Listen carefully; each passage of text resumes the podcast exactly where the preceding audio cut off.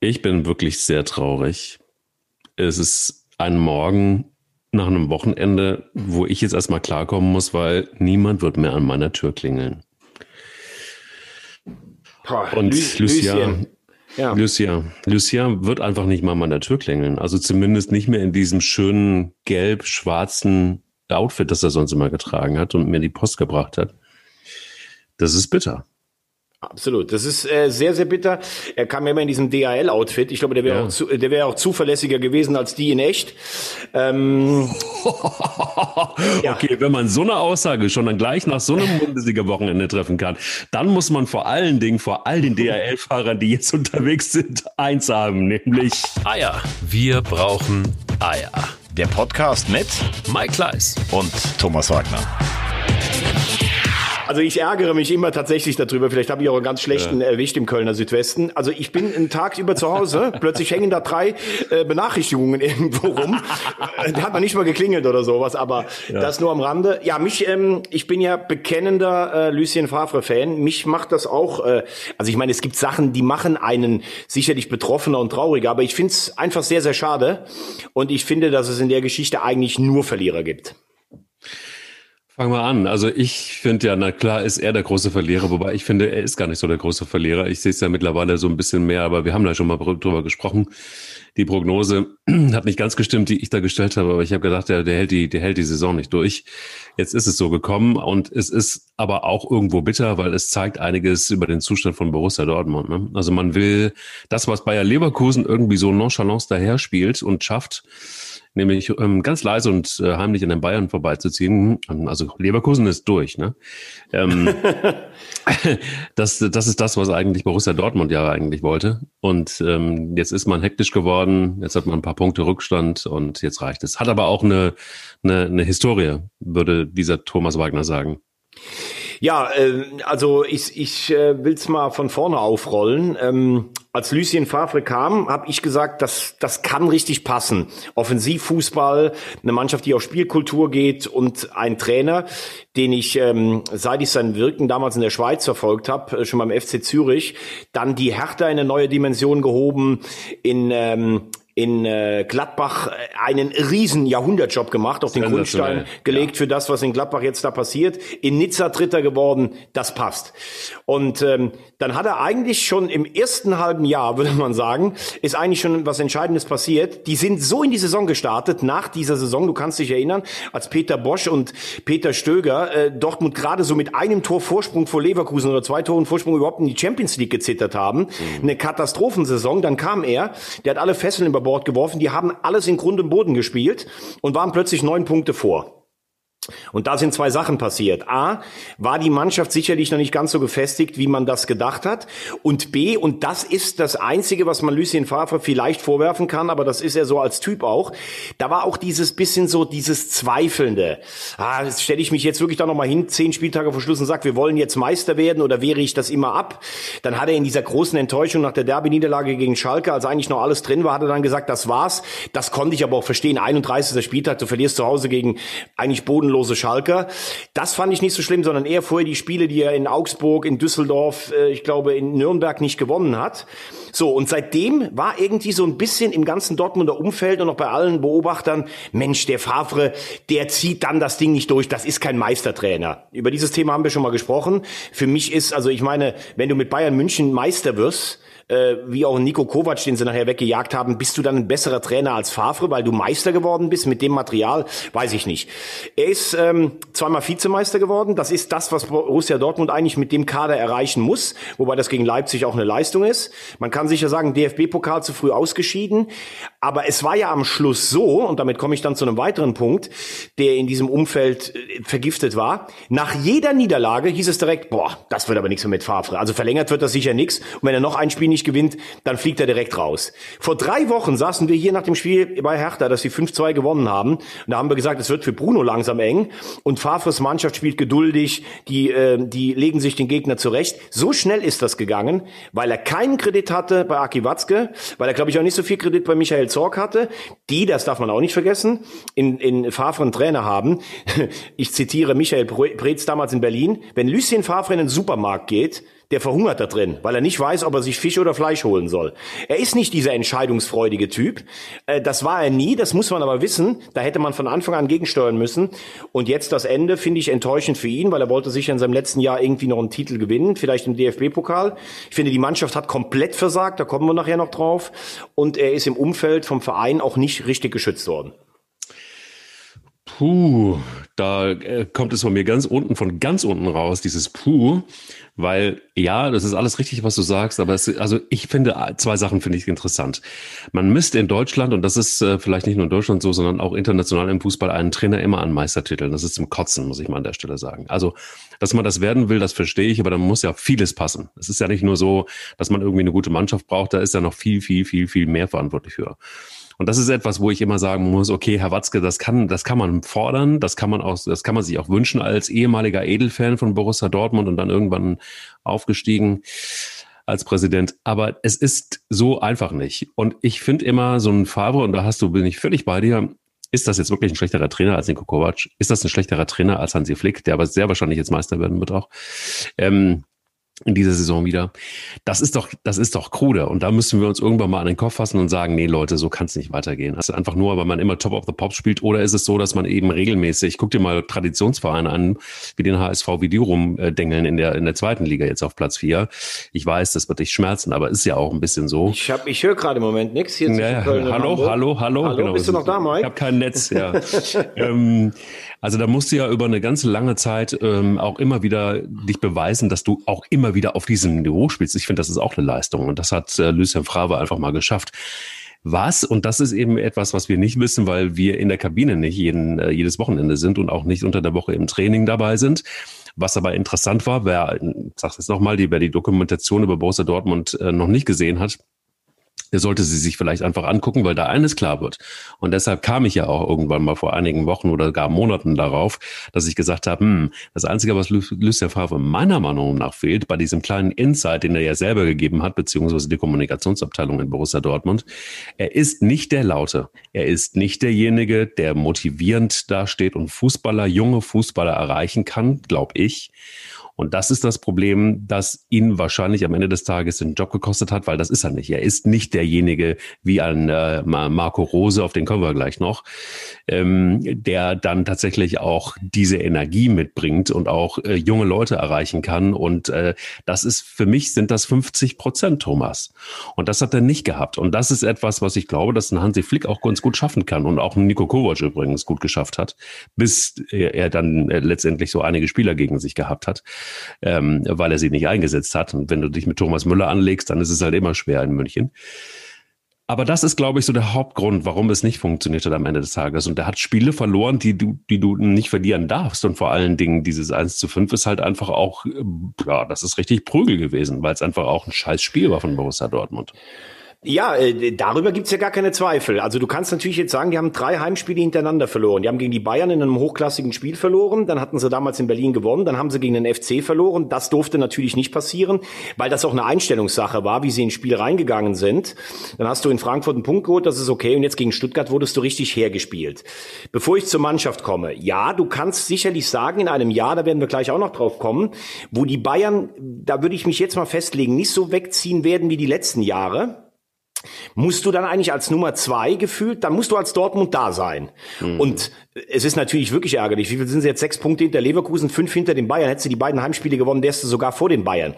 Deshalb verstehe ich auch, dass der ein oder andere bei Borussia Dortmund schon ein bisschen ungeduldig wird und sagt, Mensch, dieses Jahr haben wir doch einfach die Chance. Warum nutzen wir die nicht? Das ist auch legitim. Du kannst nämlich auch mit einem Kader wie von Borussia Dortmund, ist es schon durchaus möglich, auch deutscher Meister zu werden.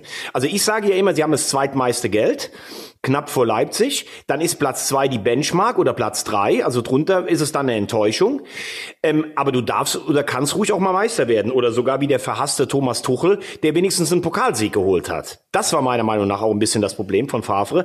Er hat zum Beispiel das Pokalspiel in Bremen Anfang des Jahres, dieses 3-2, das hat er ein bisschen weggeworfen, meiner Meinung nach, indem er zu viel rotiert hat. Ich sage auch nicht, dass Lucien Favre alles richtig gemacht hat. Aber Fakt ist, er hat 2,09 Punkte geholt in der Bundesliga. Das ist der beste Schnitt eines Trainers in Dortmund aller Zeiten. Gemeinsam mit Thomas Tuchel. Das muss man auch mal klar sagen.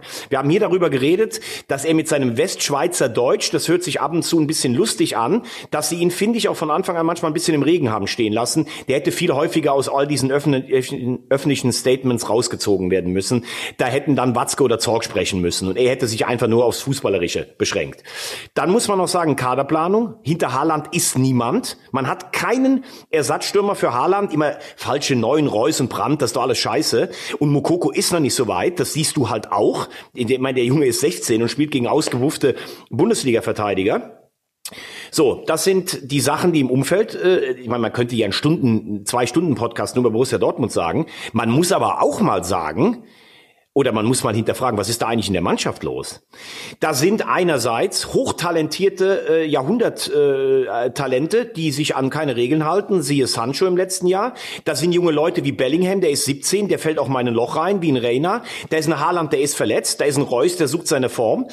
Ähm, und Lucien Favre, das sagen ja alle, ist ein total netter, empathischer Mensch. Es gibt, es gibt keinen in der Kabine, der sagt, das ist ein Scheißtyp, ich bin froh, dass der weg ist. Aber der ist vielleicht manchmal zu weich. So, und dann sagt Marco Reus, du weißt, ich bin auch eigentlich Marco Reus-Fan, sagt, wir können nicht verteidigen als Mannschaft. Boah, ist ihm das nur so rausgerutscht? Oder kannst du als Kapitän eigentlich deinen Trainer so anzählen, der auch immer zu ihm gehalten hat, der ihn in Gladbach auch zu dem gemacht hat, was er, was er ist? Und wir müssen auch mal ganz klar fragen, ich bin auch eigentlich großer Fan von Mats Hummels. Was spielt der eigentlich für eine Rolle in dieser Hinsicht? Sag mal, du weißt doch immer alles. Du nee, weißt ich, ich, nee, nee, ich weiß nicht alles, aber, aber die Frage ist, der stellt sich nach dem Spiel dahin und sagt, ja, 1-2, 1-3, 1-4, 1-5, wir verlieren die Bälle. Ja, der hat übrigens selber gespielt wie die letzte Wurst in dem Spiel. Und es gibt ja viele, die sagen, wenn du dich als Trainer mit Hummels verscherzt, dann hast du auch ein Problem in der Kabine. Frag nach bei, bei Kovac, frag nach bei Angelotti. Ich sage jetzt nicht, äh, hör mir genau zu, dass Hummels hier Favre gekillt hat. Aber Hummels ist der Wortführer in Dortmund in der Mannschaft. Ich meine, auch der hat gegen Köln da Pässe gespielt, am Anfang dem Außenriss, wo du doch weißt, als erfahrener Spieler, hey, diese Mannschaft, die ich habe, ich habe so viele Talente um mich rum, die haben oft nur ein Problem, richtig ins Spiel reinzukommen. Die muss ich führen. Hat Hummels vielleicht Favre nachher auch? Ein Stück weit äh, fallen lassen. Also die Spiele gegen Köln zu Hause und gegen Stuttgart, die hast du nicht verloren, weil Lucien Favre die Mannschaft nicht richtig heiß gemacht hat, sondern die hast du verloren, weil die Mannschaft einfach sich am Platz schön die Eier geschaukelt hat. Und das war in dem Gesamtzusammenhang dann auch für alle zu viel. Äh, deshalb hat Watzke auch die Geduld verloren. Ich habe auch gehört, dass tatsächlich Lucien Favre mit seiner zweifelnden Art manchmal die Verantwortlichen durchaus auch genervt hat. Das ist so. Aber ähm, insgesamt ist es schon eine Sache, wo sie auch echt die Mannschaft hinterfragen muss. Ja, absolut. Ich finde auch, dass es ein, ähm, ein, ein Gesamtkonstrukt ist, das jetzt dazu geführt hat am Ende des Tages. Ich glaube auch, dass, dass ein Lucien Favre das alleine nicht verkackt hat, sondern ähm, da muss schon einiges mehr passiert sein. Und es ist aber auch schon auch so, dass wenn du eins zu fünf ähm, verlierst, das ist doch, das kann doch eigentlich gegen, das kann doch eigentlich gegen Stuttgart, Stuttgart nicht sein. Also das darf dir als Dortmund nicht passieren. Und ich frage mich, ähm, ist das dann so, das ist ein bisschen, ein bisschen kruder, aber ist das dann so, dass man dann irgend viele Dinge einfach nicht weiß und die Mannschaft sagt dann halt einfach auch so, jetzt spielen wir tatsächlich gegen den Trainer und hat so ein Mats Hummels dann tatsächlich auch die Power, ähm, so eine Mannschaft hinter sich zu bringen und zu sagen so, komm, wir wollen jetzt den Rose, das ist der geilere Trainer, der hat eine, hat eine Ausstiegsklausel in Gladbach, jetzt holen wir uns den einfach. Ist das so? Nein, also äh, A hat äh, Rose keine Ausstiegsklausel für jetzt mitten in der Saison. Da kommen wir ja gleich noch dazu. Der wird ein Thema am Ende der Saison sein, ein ganz heißes. Äh, Mats Hummels ist auch ein äh, ist auch ein, ein Weltklasse-Spieler. Der geht jetzt nicht in eine Kabine rein und sagt, äh, Jungs, heute lassen wir uns mal abschießen. Das macht der nicht. Das macht übrigens eigentlich, glaube ich, gar kein Spieler. Nur es war ja bekannt, zum Beispiel bei Kovac, da ist er mit Thomas Müller zum Beispiel, sind sie ja auch zum Vorstand und haben gesagt, das so, geht so nicht. Genau. Wir haben kein Offensivrüstzeug. Genau. Was man ja im Nachhinein vielleicht sogar auch sagen kann, wenn man sieht, wie wie Flick dann die Mannschaft einfach nur erreicht hat mit zwei taktischen Stellschrauben und einer Wohlfühloase hat er sie zum Triple geführt. Das ist vielleicht auch die Aufgabe eines Führungsspielers mal zu sagen, wenn hier grundsätzlich etwas falsch läuft. So, aber ich habe in den letzten Wochen auch nicht das Gefühl gehabt, dass Mats Hummels der Stabilisator war für eine Mannschaft. Er ist ja extra deshalb geholt worden, weil er das Siegergehen hat und weil er diesen jungen Burschen mal die Flausen austreiben kann. Denn die verlieren ja ihre Punkte immer gegen die kleinen Gegner. Ja. Wie gegen Köln letzte Woche zu Hause, äh, vor zwei Wochen, wie gegen Stuttgart. Wobei Stuttgart spielt's auch echt richtig bombastisch, das muss man mal sagen. Also wenn du siehst, wie die letztes Jahr in der zweiten Liga rumgegurkt sind, dann weißt du auch, wie schwer man sich ja. als Favorit in der zweiten Liga tut. Die spielen einfach einen richtig geilen Fußball in der Bundesliga. Ja. Das muss man auch mal klar sagen. Ne? So, und dann irgendwann glaube ich, dass Hummels dann auch gesagt hat für sich, boah, kotzt mich an, ich bin von den Bayern weg, dann haben die das Triple gewonnen, jetzt sind wir schon wieder hinter der Spitze. Naja, also vielleicht hat er dann auch nicht mehr die 100 Prozent sich dagegen gewehrt. Fakt ist, und damit glaube ich, können wir dann auch, weil wir können das ja auch nicht rückgängig machen, Lucien Favre ist ein Spitzentrainer, aber wenn du ihn verpflichtest, mit all seinen auch Zweifeln, mit seiner bedächtigen Art, mit dem, wie er es ausdrückt, dann musst du ihn anders schützen. Und wenn man ganz ehrlich ist, war Lucien Favre spätestens seit der Nichtmeisterschaft in seinem ersten Jahr, also seit anderthalb Jahren, eigentlich ein Trainer auf Abruf. Und jede zwei Wochen wurde er angezählt und da haben sich die Leute wie Watzke auch nicht so hinter ihn gestellt. Aus der Mannschaft hat dann auch keiner gesagt, das ist ein Bombentrainer, wir müssen mit dem weitermachen. Und ich glaube, wenn du es nicht schaffst, entweder du holst jetzt ein richtiges Arschloch, das die mal richtig einnordet, diese, diese ganzen prima Ballerinas. Oder du holst einen, von dem sie jetzt am Anfang total begeistert sind, aber du hast halt das Problem, so junge Spieler, die sind noch nicht so gefestigt, die haben nicht diesen permanenten, wir wollen jedes Spiel gewinnen und sei es auch noch gegen den Tabellenletzten wie ein Lewandowski, ein Müller oder ein Kimmich. Das hast du vielleicht mit dem Dortmunder Weg nicht. Vielleicht ist Favre auch tatsächlich der falsche Typ dafür. Aber so einfach wie, naja, Favre ist ein guter Trainer und ein netter Mensch, aber den letzten Punch hat er nicht. So leicht sollten sie sich das in Dortmund nicht machen.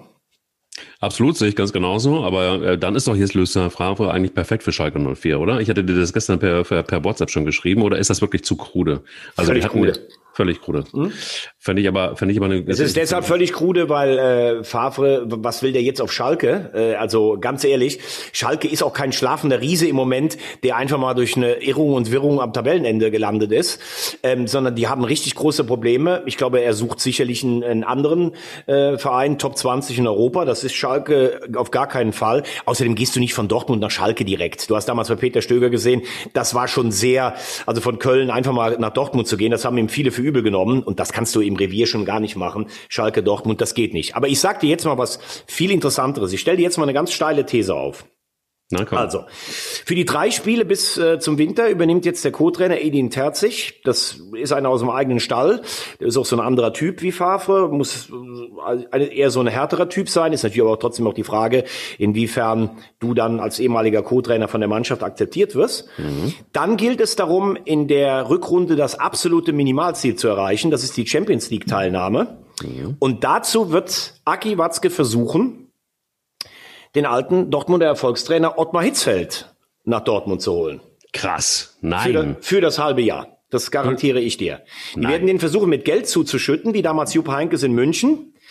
Ähm, Ottmar Hitzfeld ähm, ist ja äh, ist ja ein, ein leidenschaftlicher Trainer und auch einer, der den Wettkampf immer, ich weiß noch, wie der früher bei Sky bei uns war, wenn wir dann oft auch darüber äh, so auf Ergebniswetten gemacht haben und sowas. Also der braucht eigentlich auch dieses Adrenalin. Ähm, ich weiß nicht, ob er das selber nochmal machen möchte, sich diesem Druck aussetzen. Aber ich glaube, es wird ein halbes Jahr, das ist für so Altmeister schon verlockend. Und dann ähm, hat man das halbe Jahr überbrückt mit einem, der das alles souverän wegmoderiert. Und dann wird man versuchen, zur neuen Saison Marco Rose oder Julian Nagelsmann zu bekommen. Das ist der also, Fahrplan in Dortmund. Also jemand, der 71 ist, am 12. Januar 72 wird. Glaubst du wirklich, dass er sich noch, das nochmal gibt? Ich meine, der hat nun wirklich alles erreicht, der hat aber auch einen guten Abgang gehabt irgendwie auf dem Parkett. Und jetzt dann tatsächlich nochmal zu sagen, komm, ein, ein halbes Jahr äh, gebe ich mir das nochmal. Ich meine, er ist eine Kultfigur in Dortmund, ne? Das darf man natürlich nicht vergessen. Ja, aber das ist, das bleibt er ja auch. Das ist äh, genau wie Jupp Heynckes, der 2013 das Triple gewonnen hat und kam dann doch nochmal zurück, um, äh, um nach Kovac dann, ähm, ach, nicht nach Kovac, äh, vor Kovac, äh, nochmal das Ganze ähm, einfach äh, zu safen nach Angelotti. Und da hat auch Heinkes so oft angerufen, wir haben doch hier die Witze gemacht, äh, der geht schon gar nicht mal ans Telefon und sowas. Und die Dortmunder Lösung für sowas wäre Ottmar Hitzfeld oder Matthias Sammer. Matthias Sammer wird's aber nicht machen, der ist, äh, will sich das gesundheitlich nicht mehr antun. Sammer kann aber gut mit Hitzfeld und Sammer kann sehr gut mit Watzke und deshalb wird Watzke versuchen, Hitzfeld ähm, davon zu überzeugen, ähm, für das halbe Jahr zurückzukommen. Ist meine steile These. Ich äh, glaube an eine andere These. Entweder ist ähm, ähm, ähm äh, ja der äh, Tatschitz wird es tatsächlich äh, die ganze Saison machen, weil er dann doch die Spiele so souverän jetzt meistert, dass man sich sagt, komm, mit dem äh, ziehen wir es mal durch bis zu Ende der Saison. Ich glaube nicht, dass es Hitzfeld sich das nochmal gibt. Und äh, die andere Variante wäre immer noch äh, Enrico Maaßen. Den hatte ich in der letzten Folge schon mal angesprochen, U23-Trainer. Ähm, er macht da einen Bombenjob und ähm, ist, ein, ist aus einem krassen Holz geschnitzt. Ich habe den äh, über ein paar Jahre mal hinweg beobachtet. Könnte gut sein, dass das auch nochmal eine Option ist, die völlig überraschend kommt. Aber ich finde natürlich das sehr smart, was du da so sagst, gerade mit Ottmar Hitzfeld. Das ist ein bisschen Folklore, die brauchen wir im Fußball, ja. Ähm, das wird auf jeden Fall eine sehr, sehr spannende Angelegenheit. Aber dass, dass, ähm, dass man sich jetzt irgendwie auf so eine Variante aus dem eigenen Stall vielleicht dann doch bedient, glaubst du wahrscheinlich aber nicht. Also, was ist mit Pochettino eigentlich? Das ist auch jemand, der gehandelt wurde. Und ähm, der der so als heißer Kandidat neben Marco Rose gilt. Der wäre aber sofort verfügbar, der ist vereinslos. Ja, ähm, also ausländische Namen, die gehandelt werden, sind natürlich Pochettino. Van Bommel habe ich jetzt gehört. Äh, Mourinho ist eigentlich auch immer ein Thema, weil Mourinho eine Männerfreundschaft mit Aki Watzke verbindet. Und du hast ja eigentlich gesehen, vorher Mourinho bei den fünf, sechs größten Clubs hat er keinen Job mehr bekommen. Allerdings ist er jetzt mit Tottenham Tabellenführer. Ich glaube auch, dass er eine Chance hat, mit Tottenham die Liga zu gewinnen. Und damit wäre er natürlich automatisch wieder im allerhöchsten Regal. Ähm, und warum soll er jetzt von Tottenham weggehen zu Dortmund? Also ich glaube, wir sprechen eh über eine längerfristige Lösung erst am Saisonende. Das ist für mich ganz klar. Ähm, Mourinho steht aber mehr für so Zweckfußball. Ich glaube, in Dortmund brauchst du jemanden, der so das ganze Stadion mitnimmt und abreißt wie Klopp.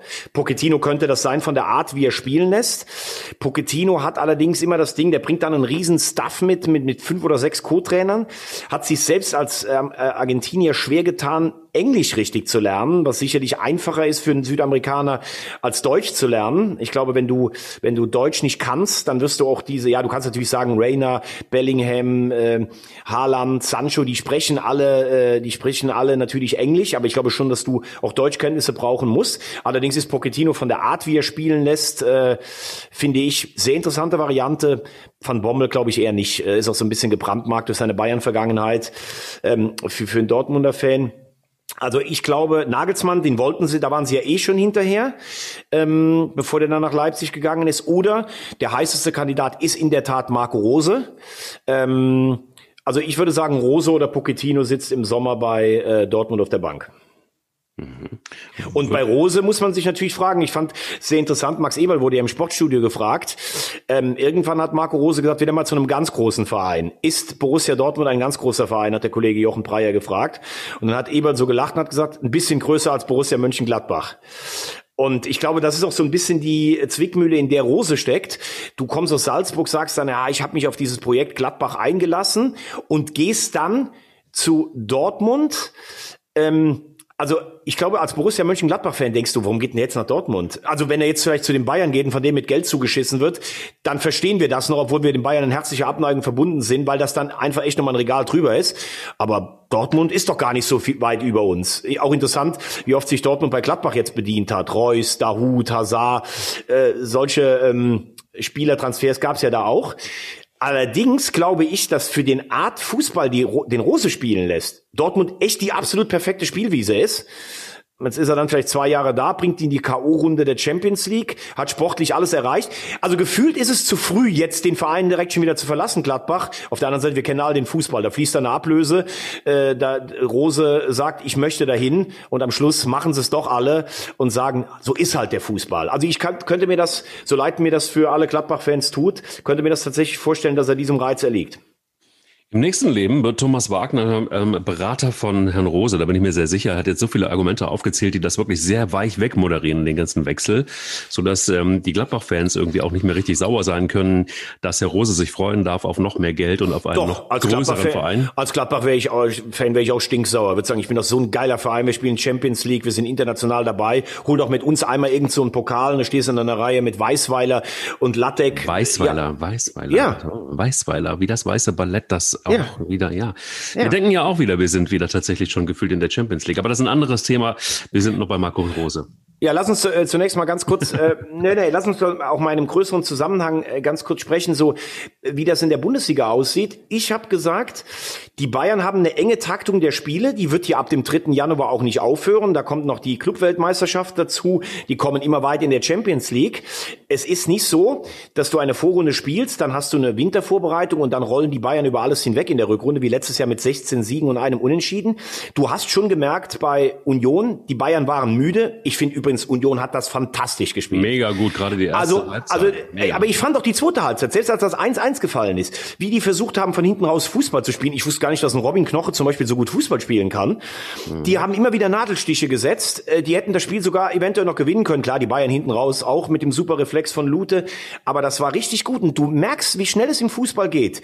Wenn du dann selbst in der Bundesliga nicht mehr diese absolute Dominanz ausstrahlst, und das machen die Bayern im Moment nicht, weil sie vielleicht auch müde sind, dann mucken selbst Teams wie Werder vor vier Wochen und jetzt Union auf. Und das könnte den Bayern schon ein paar Punkte kosten. Müsste ich mich jetzt festlegen, würde ich wahrscheinlich immer noch auf die Bayern eher tippen als Meister. Aber ich glaube, dass Leipzig und auch Leverkusen in diesem Jahr echt eine realistische Chance haben. Vor allen Dingen Leipzig, weil die wirken topfit, ähm, dieses Jahr Meister zu werden. Muss man mal sehen. Also für mich war Man of the Match wirklich Lute, weil der hat irgendwie in Gnabry war, glaube ich, in der achten Minute, Müller dann irgendwie nach einer Viertelstunde, Lewandowski, Alaba noch, und dann nochmal Gnabry, der hat zwei Chancen in der, in der ersten Halbzeit gehabt, alles weggeputzt.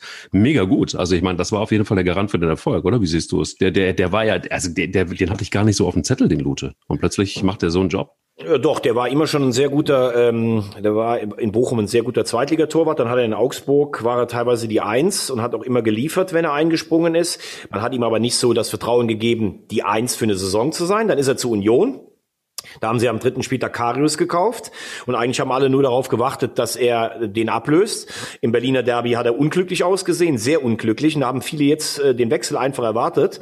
Und dann kommt er mit so einer Leistung zurück. Ich halte den für einen ähm, guten Bundesliga-Torwart, gar keine Frage. Und ich finde, das hat er eindrucksvoll untermauert. Aber wie gesagt, Erfolgsgeheimnis war für mich dieser Mut. Klar muss das in so einem Spiel auch zusammenkommen. Die Bayern dürfen nicht mit der ersten Chance vielleicht treffen. Du machst selber ein eigenes Tor, aber sie haben einfach nach vorne gespielt.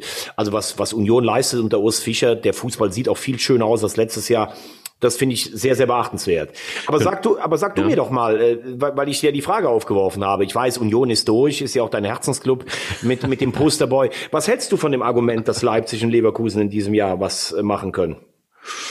Die Chance ist ja ganz gut, man sieht es ja. Ne? Also Lewandowski ist ja immer der Garant, dass, dass die Bayern das immer noch gut hinkriegen. Das war in dem Spiel jetzt auch so.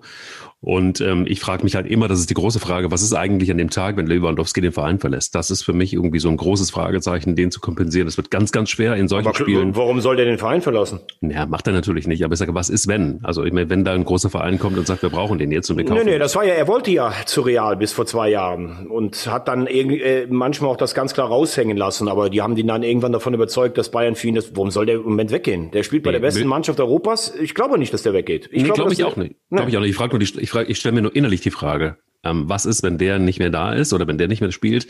Denn äh, in dem Spiel, und das, das war ja so ein bisschen auch die Frage und beziehungsweise dann darüber hinaus, wie, wie sehe ich Bayern München, beziehungsweise haben die anderen jetzt eine Chance dran vorbeizuziehen? Ähm, Lewandowski ist für mich so ein Garant, dass der hält, die, der hält den Ball nach oben, wenn es um Tore geht. Und ähm, ist, aber Bayern, Bayern München ist, und das finde ich tatsächlich erstaunlich, du hast es brillant ähm, aufgezeigt, nicht die Mannschaft, die alles dominiert, wie ähm, in der letzten Saison zum Beispiel. Das ist so nicht. Du hast das Gefühl, dass ähm, es immer so passieren kann, so ein 1-1 gegen, gegen Union. Es kann auch mal passieren, dass sie dann vielleicht auch mal ein Spiel verlieren.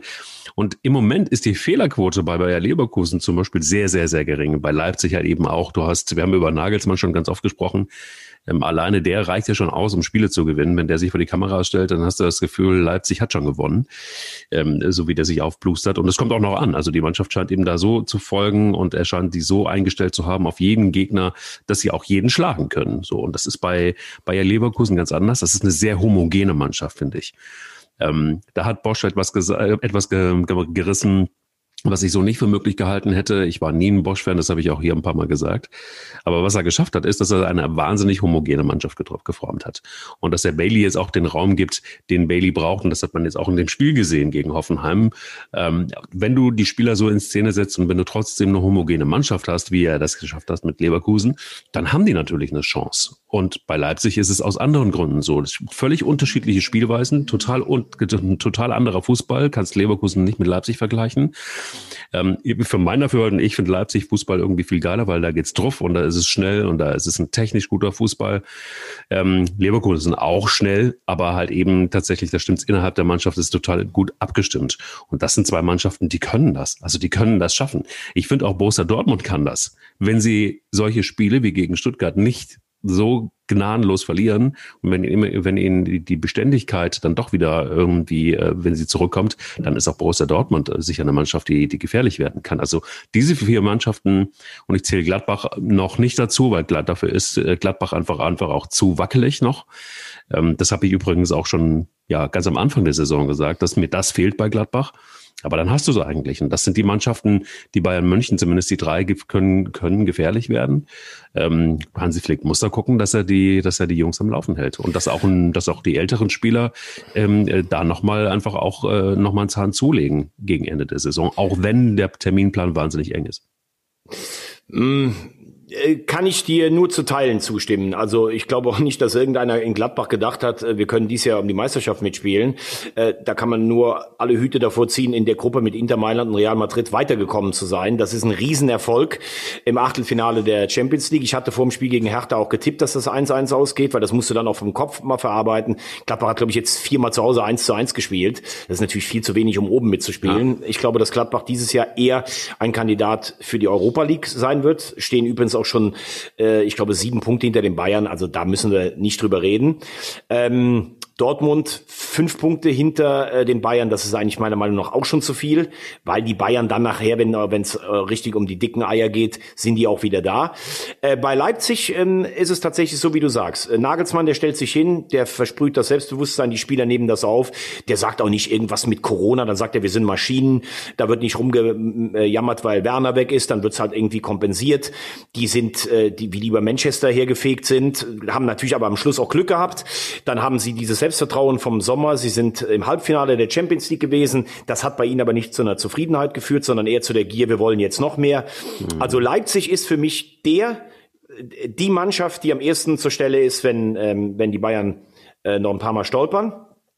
Leverkusen finde ich, das sieht sehr gut aus, auch ohne Harvards, spielerisch. Also ich gucke Leverkusen eigentlich vom Spielerischen her, gefallen die mir mindestens so gut wie Leipzig. Leipzig ist noch mehr Tempo, aber mhm. kultivierter Fußball ist äh, Leverkusen auf jeden Fall. Mhm. Aber bei Leverkusen ist natürlich dann immer die Frage, wenn du noch länger oben stehst, dann fangen alle wieder an zu schreiben, Vizekusen, kriegst du das hin? Sie haben vielleicht den Vorteil, dass sie in der Europa League, da haben sie zwar eine Runde mehr, aber vielleicht am Anfang der K.O.-Runde nicht so diese krassen Gegner wie in der Champions League. Ähm, für mich wird es interessant, wie die Woche jetzt ist. Die Bayern spielen morgen gegen Wolfsburg, die übrigens auch richtig gut drauf sind, und spielen dann in Leverkusen. Das ist schon mal ein Statement. Ähm, ich bin gespannt, wie, wie die Woche noch verläuft, denn ähm, den Eindruck hatte ich eigentlich noch nie, seit ich an Fußball denken kann. Die Bayern gehen ein bisschen um Zahnfleisch. Aber die Bayern wären nicht die Bayern, wenn sie auch um Zahnfleisch noch irgendwie kurz mal sechs Punkte in so einer Woche einsacken. Ich wollte gerade sagen, also das Zahnfleisch hat jetzt einen Punkt weniger als Bayer Leverkusen. Nein, nein, es geht, es geht ja gar nicht um die Punkte. Die waren ja letztes Jahr teilweise noch weiter zurück. Die letzten zwei Jahre waren die Bayern im Herbst ja immer zurück. Haben aber dann mit einer Bombenrückrunde alles in Grund und Boden gespielt. Ja. Und ich wage zu bezweifeln, dass bei dem Terminkalender ab dem 3. Januar, mit einer Europameisterschaft, die noch folgt, mit einem Kimmich, der unfassbar wichtig für die Stabilität ist, mit einem Davis, der lange weg war, da hast du dann noch hinten gesehen, dass teilweise mit diesem hohen Pressing die Schnelligkeitsnachteile oder das Boateng und Alaba dann vielleicht nicht so schnell sind wie ein, wie ein äh, Davis, der alles abläuft oder ein Süle vor der Verletzung. Dass das für die Bayern schon ein Problem werden könnte.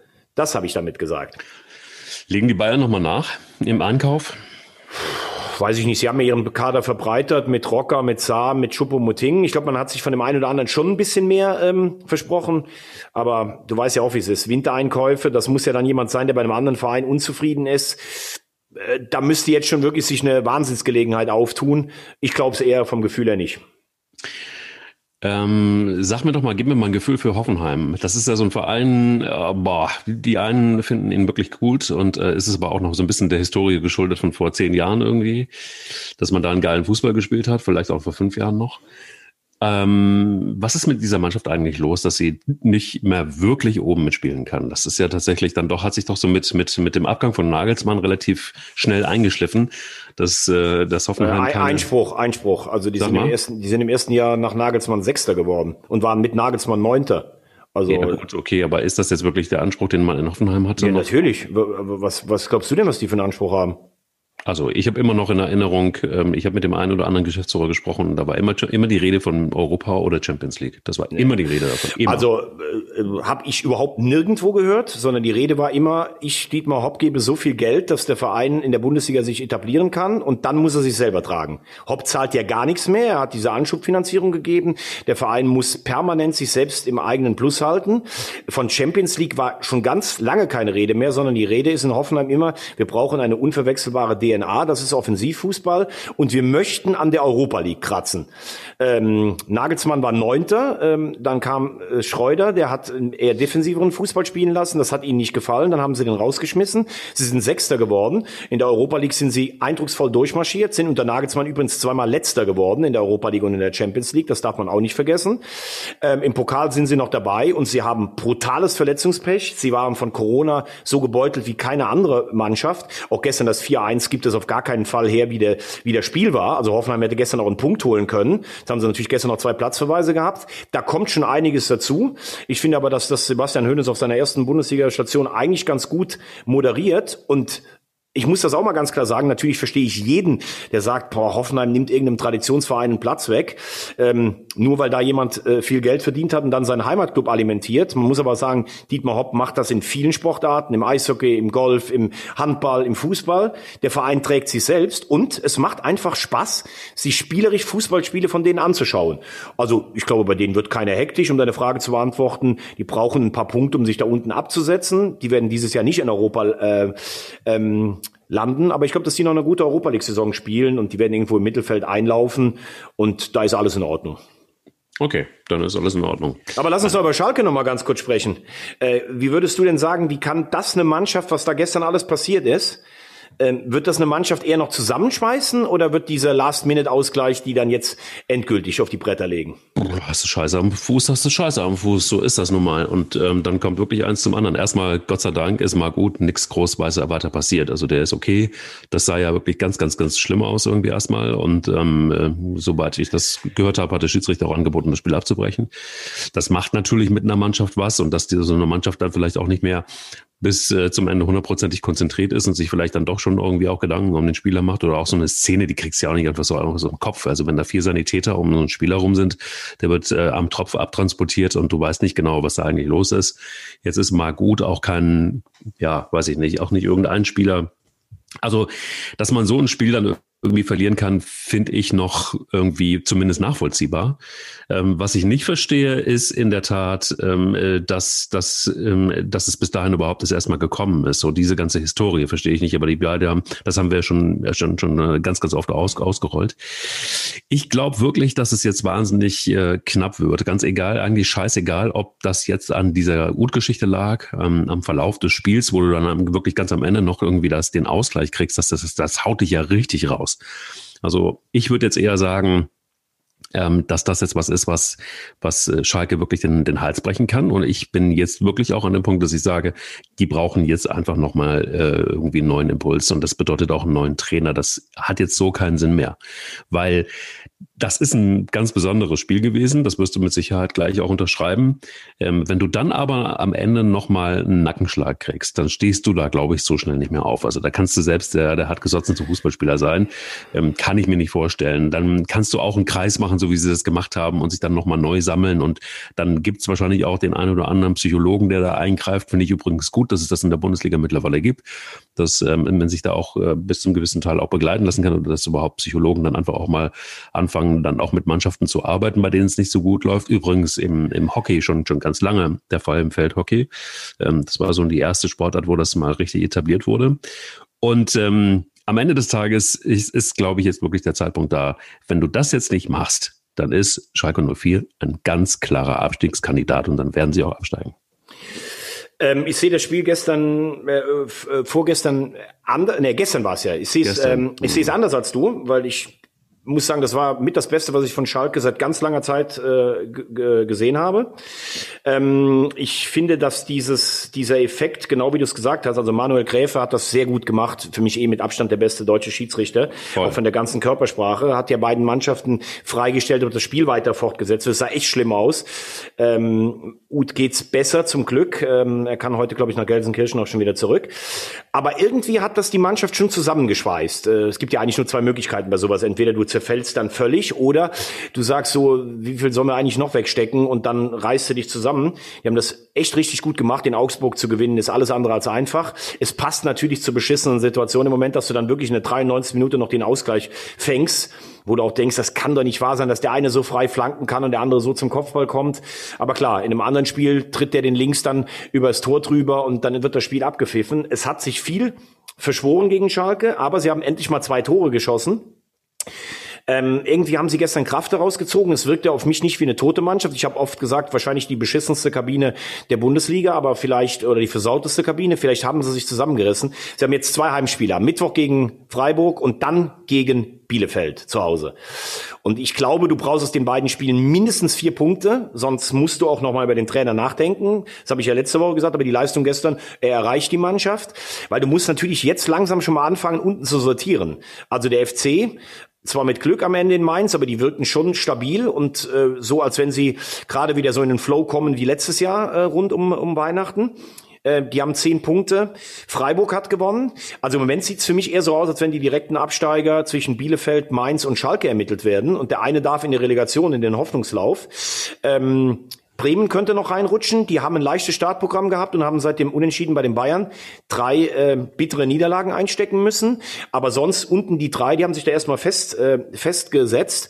Ähm, wenn Schalke vier Punkte holt, dann hätten sie acht, dann glaube ich, dürfen sie auch nochmal von einer direkten Rettung träumen.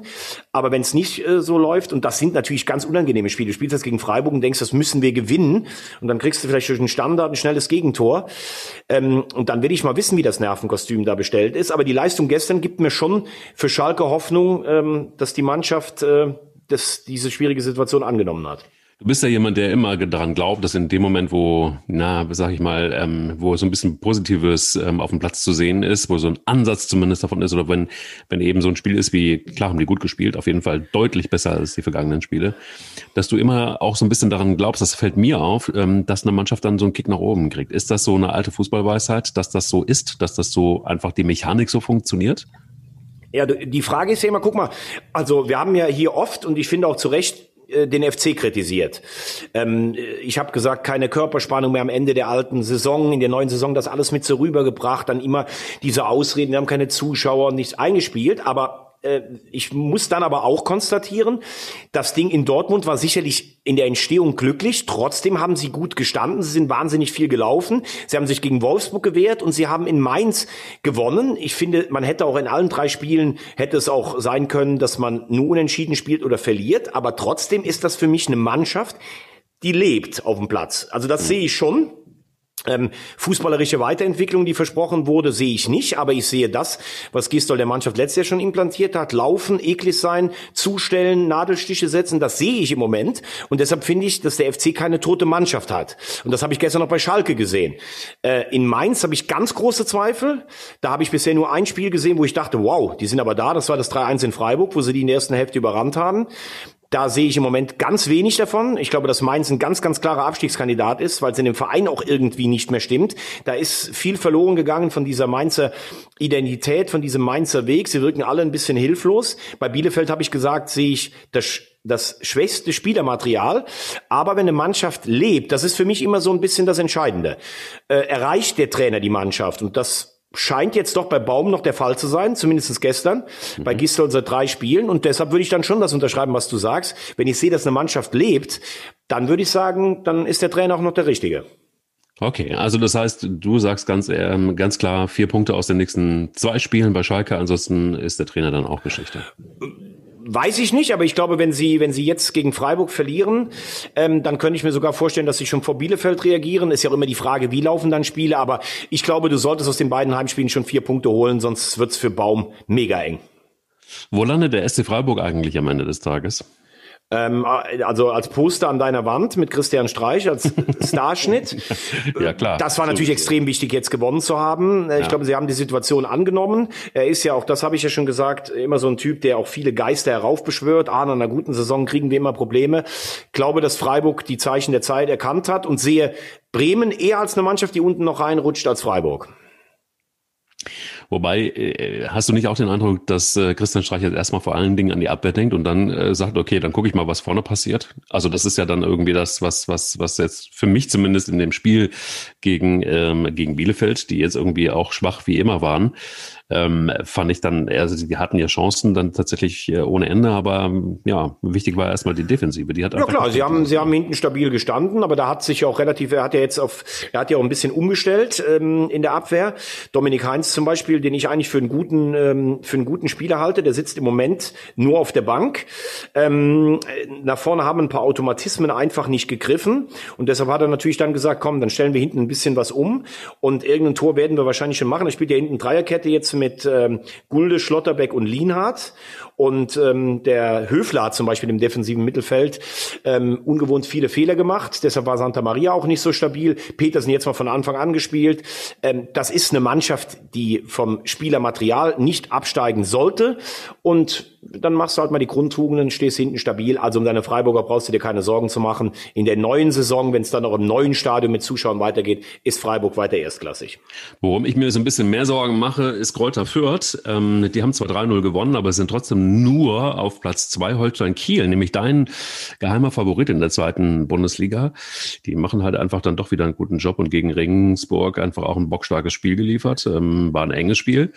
3-2 dann doch gegen Regensburg gewonnen und zack sind sie auf Platz eins. So, das macht das Leben für den HSV nicht so einfach, weil ähm, sind da zwar nur zwei Punkte, ne, worüber reden wir, aber. Aber du hast dich ja kaputt gelacht, als ich gesagt habe, äh, am dritten Spieltag Kiel ist für mich eine Mannschaft, die kann wie Bielefeld letztes Jahr äh, so eine Rolle spielen. Sind durch. Äh, sind also durch. Kiel, Nein, ja. natürlich sind die nicht durch. Kiel hat auch äh, hat auch im Moment echt Spielglück. Gegen den HSV in der 90. gegen Bochum waren sie meiner Meinung nach die schwächere Mannschaft trotzdem gewonnen. Aber wenn du solche Spiele gewinnst, das ist eine alte Weisheit, dann stehst du halt oben, führt überragender Job, den da Stefan Leitl macht. Die fahren mal kurz nach Sandhausen und spielen die 3-0 her, auch mit einer Abgezocktheit. Wahnsinn. Ja.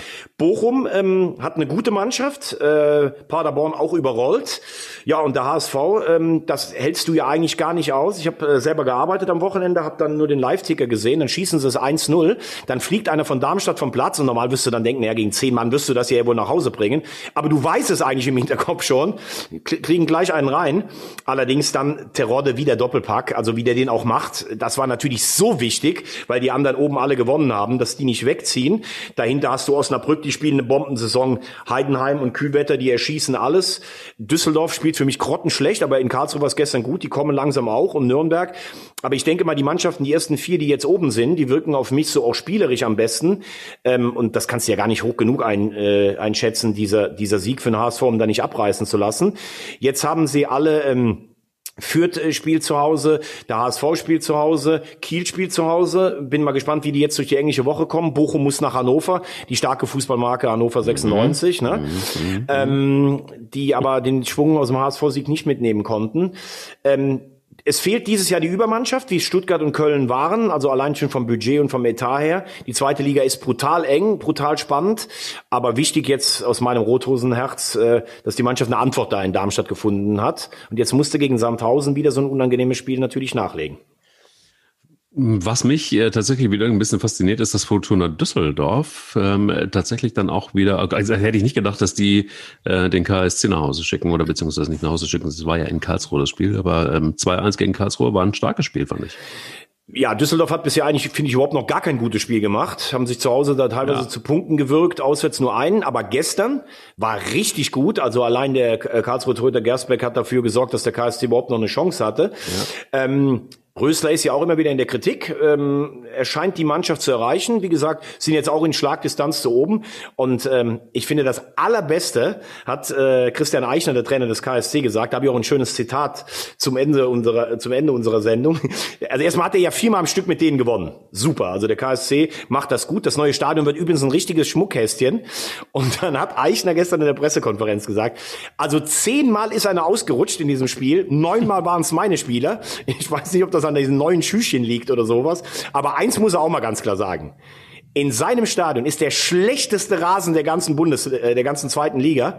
Und das ist keine Absicht, weil sie im Abstiegskampf wollen, dass die spielstärkeren Mannschaften dort kein Fußball spielen können. Und wenn er einen Teppich sehen will, dann muss er heute Abend erstmal wieder in sein Wohnzimmer gehen. das war richtig gut. Sag mal, aber St. Pauli, ähm 2-2, äh, das ist das jetzt so ein bisschen das Erwachen des äh, FC St. Pauli? Also ich habe ja immer noch so ein bisschen Hoffnung. Ich mag St. Pauli. Ich weiß, das ist für dich viel, viel zu viel Marketing.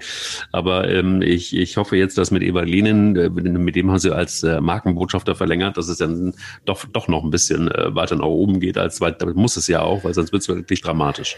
Wahnsinn. Jetzt habe ich hier schon ein Zitat gebracht. Ich dachte, wir sind am Ende. Da kommst du mir noch mal mit St. Pauli um die Ecke.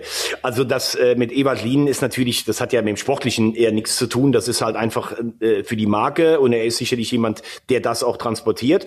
Ja, ich hätte nicht gedacht, dass es für St. Pauli so eng wird, weil ich habe ein paar Spiele gesehen, auch, auch im Derby haben sie das richtig gut gemacht, aber die Spieler, die stark waren, wie zum Beispiel Salazar und Kieré, die sind im Moment in einem Loch. 0-2 gegen Aue, boah, das war schon richtig, also weil die lassen ja fast schon unten richtig abreißen. Dann das 2-2 war eine Energieleistung. Ich glaube, dass es für St. Pauli ganz lange um den Klassenerhalt gehen wird, finde aber, dass in der Mannschaft was drinsteckt und vielleicht war dieses 2-2 dann auch die Initialzündung.